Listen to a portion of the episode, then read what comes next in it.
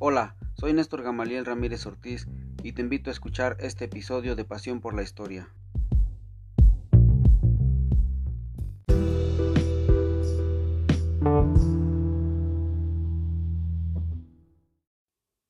Hola amigos, este segundo relato está dedicado a Maximiliano Zúñiga, alias El Chalán, un personaje que tuvo una activa participación durante la Guerra Cristera, tanto en Victoria, Guanajuato como en los municipios vecinos. Espero que sea de su agrado. Gracias por escucharme.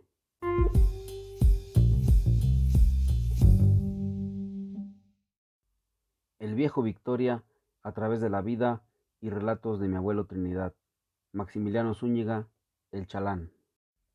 Una tarde fresca de otoño, mientras estábamos sentados bajo la sombra de los viejos nogales del riego, mi abue Trini empezó a contarme sobre su tío Maximiliano Zúñiga, un personaje que de inmediato atrajo mi atención, me dijo que lo apodaban el chalán y que tuvo una intensa actividad en la época de la Guerra Cristera.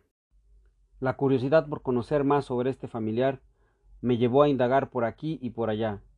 Una pista me condujo al censo de 1930, en donde encontré que Maximiliano declaró tener 29 años de edad y ser jornalero de campo. Vivía en la primera calle de Hidalgo y estaba casado por la iglesia con Lidia Pérez, un año menor que él.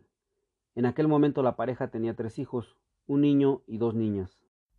Como se verá a continuación, aunque el chalán declaró dedicarse a las labores del campo, los testimonios apuntan a que su principal ocupación en aquella época fuera de combatir a los cristeros y agraristas.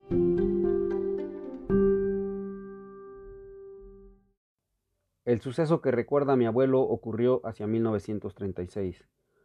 Un domingo Maximiliano y un amigo suyo ahorcaron en diferentes lugares del pueblo a tres de sus contrincantes, por problemas que databan de la guerra cristera.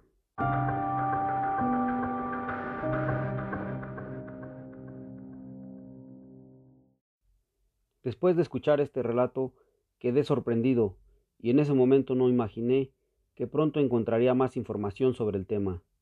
En los libros Memorias de un agrarista y Reminiscencias de un viaje a través de la Sierra Gorda, de Alfredo Guerrero Tarquín, encontré nuevas referencias a Maximiliano.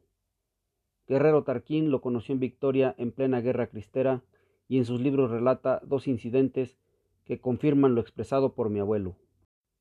El primero ocurrió cuando a Maximiliano, que se encontraba bajo el mando de Jesús Casas, le encomendaron que trasladara a San Luis de la Paz a un cristero conocido como el Virriero, que había caído prisionero en una escaramuza en las cercanías de aquella ciudad.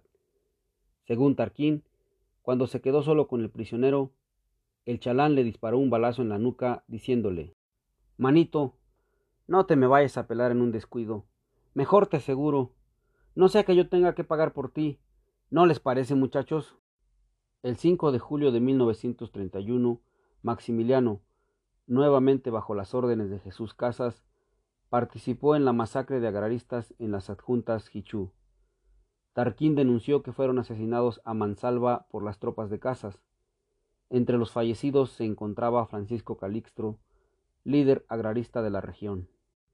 En otro caso, Maximiliano fue una de las personas que la noche del 2 de julio de 1934 se encontraba en la casa de un tal Manuel Ostendi, cuando éste fue asesinado por una disputa con vigilantes nocturnos al mando del inspector de policía de Victoria, debido a que supuestamente el señor Ostendi no tenía permiso para continuar su baile más allá de las diez de la noche. En aquella ocasión, el inspector de policía denunció que los invitados al baile sacaron sus pistolas cuando vieron que cayó herido su anfitrión.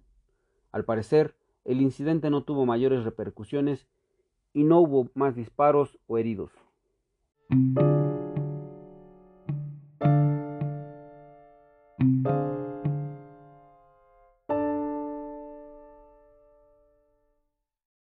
Mi abuelo Trini relató que su tío Chalán murió relativamente joven, a causa de una enfermedad, aunque no sabía cuál.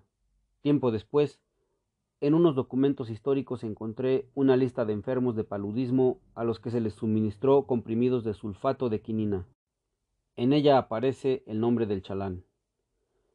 Este documento concuerda con lo narrado por mi abue, y aunque no sé en qué fecha murió Maximiliano Zúñiga, la evidencia apunta a que efectivamente falleció joven debido a esa enfermedad infecciosa que causó estragos en 1933.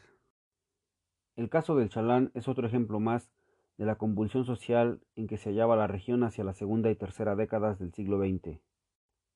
Sin duda sus acciones fueron polémicas, sin embargo, debemos evitar caer en la simple visión de bueno y malo. En muchas familias de aquel tiempo ocurrieron situaciones parecidas. Algunos miembros eligieron defender la causa cristera y otros prefirieron apoyar al gobierno. Fueron decisiones personales y de grupo que deben ser analizadas en su contexto. De otra forma se caerá en anacronismos y sesgos que impidan entenderlas mejor y situarlas en su justa dimensión.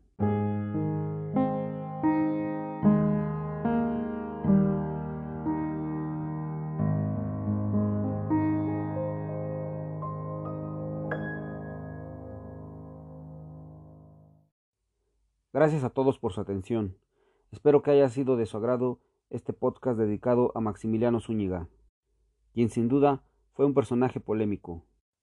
Y no se pierdan el próximo episodio dedicado al hombre mosca, un personaje que visitó Victoria, Guanajuato allá por la década de 1950 y que realizó un espectáculo que nunca más ha vuelto a verse.